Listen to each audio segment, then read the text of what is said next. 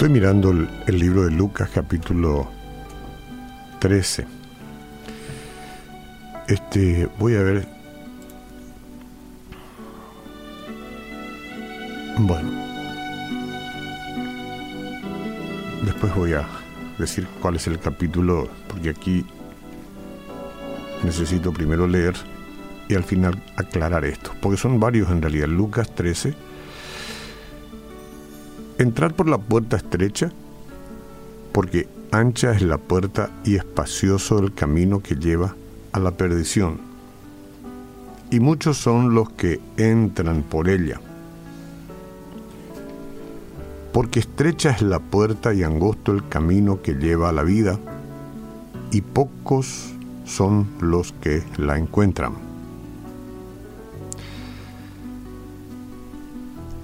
Luego Lucas capítulo 6, versículo 43 al 44, Guardaos de los falsos profetas, que vienen a vosotros con vestidos de oveja, pero por dentro son lobos rapaces.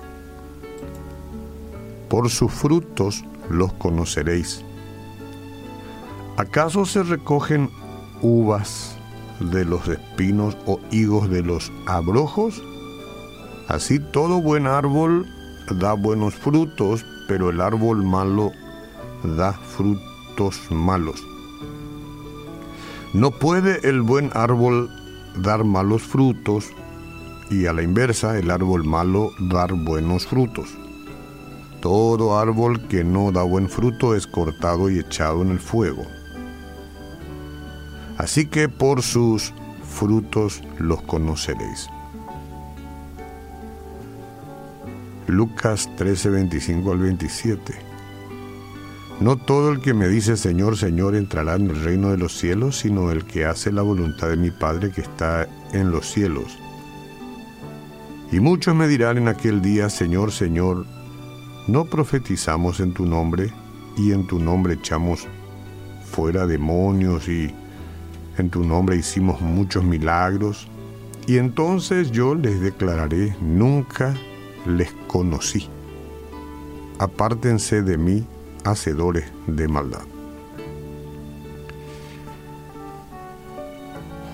La mayoría de la gente piensa que cuando mueran irán al cielo. Si hacemos la pregunta o les preguntáramos por qué, la mayoría diría que han sido buenas personas o que sus buenas acciones superan cualquier cosa negativa que hayan hecho. Pero la triste realidad es que la mayoría de la gente no irá al cielo. Y eso incluye a algunos que dicen ser cristianos. Pareciera que somos nosotros dueños de, del puente, ¿no? Que conduce o no al cielo, pero no. Simplemente estamos extrayendo la enseñanza de la Biblia para que todos estemos atentos, porque esto no es patrimonio nuestro, es de Dios exclusivo. Puede que no sea un tema popular de conversación, ¿verdad? Yo también frecuento varios grupos en algunos grupos, bueno, el tema de conversación del cielo y, del infierno no es problema.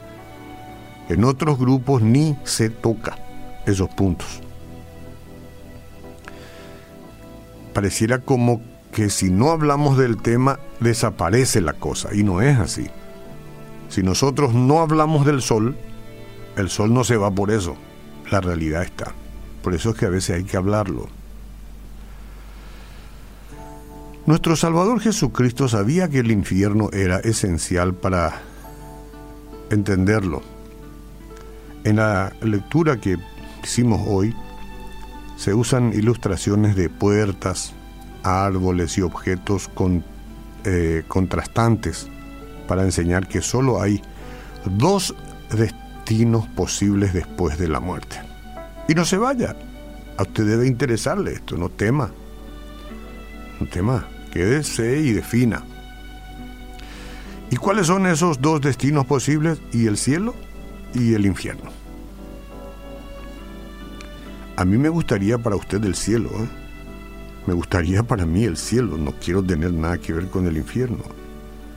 Por eso es que me quedo aquí y examino, examino, porque al fin de cuentas, aquello que nos interesa cuando se trata de nuestra vida debe ser un tema de examinar y no de desentenderse.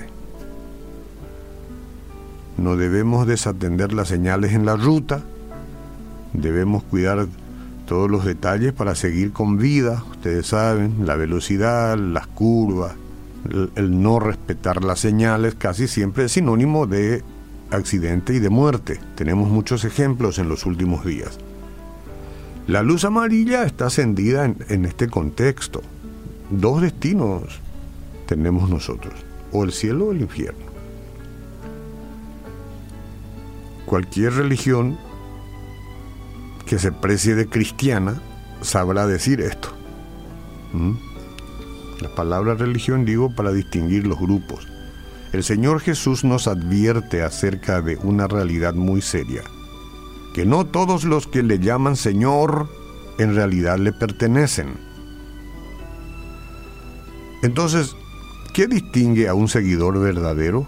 La Biblia dice, quienes aman al Salvador guardarán sus mandamientos. Esta obediencia comienza con creer que Cristo es el Hijo de Dios, el único Salvador.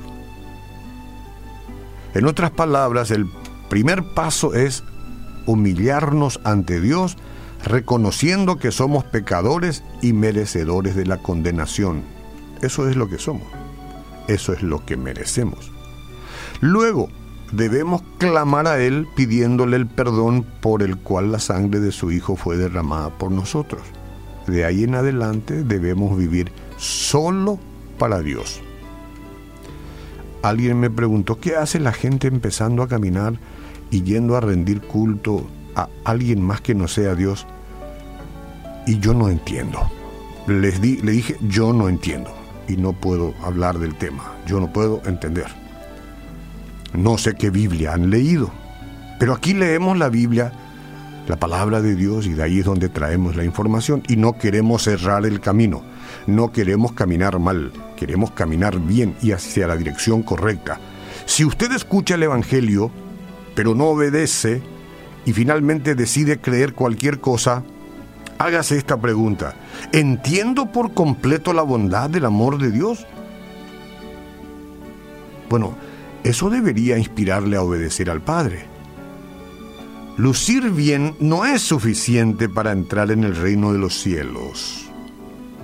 Las pompas, los arreglos, la preparación para unos grandes eventos, luce bien, pero eso no es suficiente. Uno tiene que indagar. Recuerde que a quienes lo reciben de verdad, Él les dará el derecho de llegar a ser hijos de Dios. Y si llegamos a ser hijos de Dios, y no del vecino, la vecina, del tío, o de la tía, el hijo o, las, o la hija de Dios, entonces ¿dónde querrá Dios tenernos? Con Él, en el cielo. Esos son los que estarán en el cielo. No lo digo yo, lo dice la Biblia. Por lo tanto, si usted hoy quiere cambiar de rumbo y caminar hacia el punto correcto, reciba a Cristo y renuncie a todo aquello que no le sirve. Jesús entra en mi corazón, perdona mis pecados, quiero nacer de nuevo.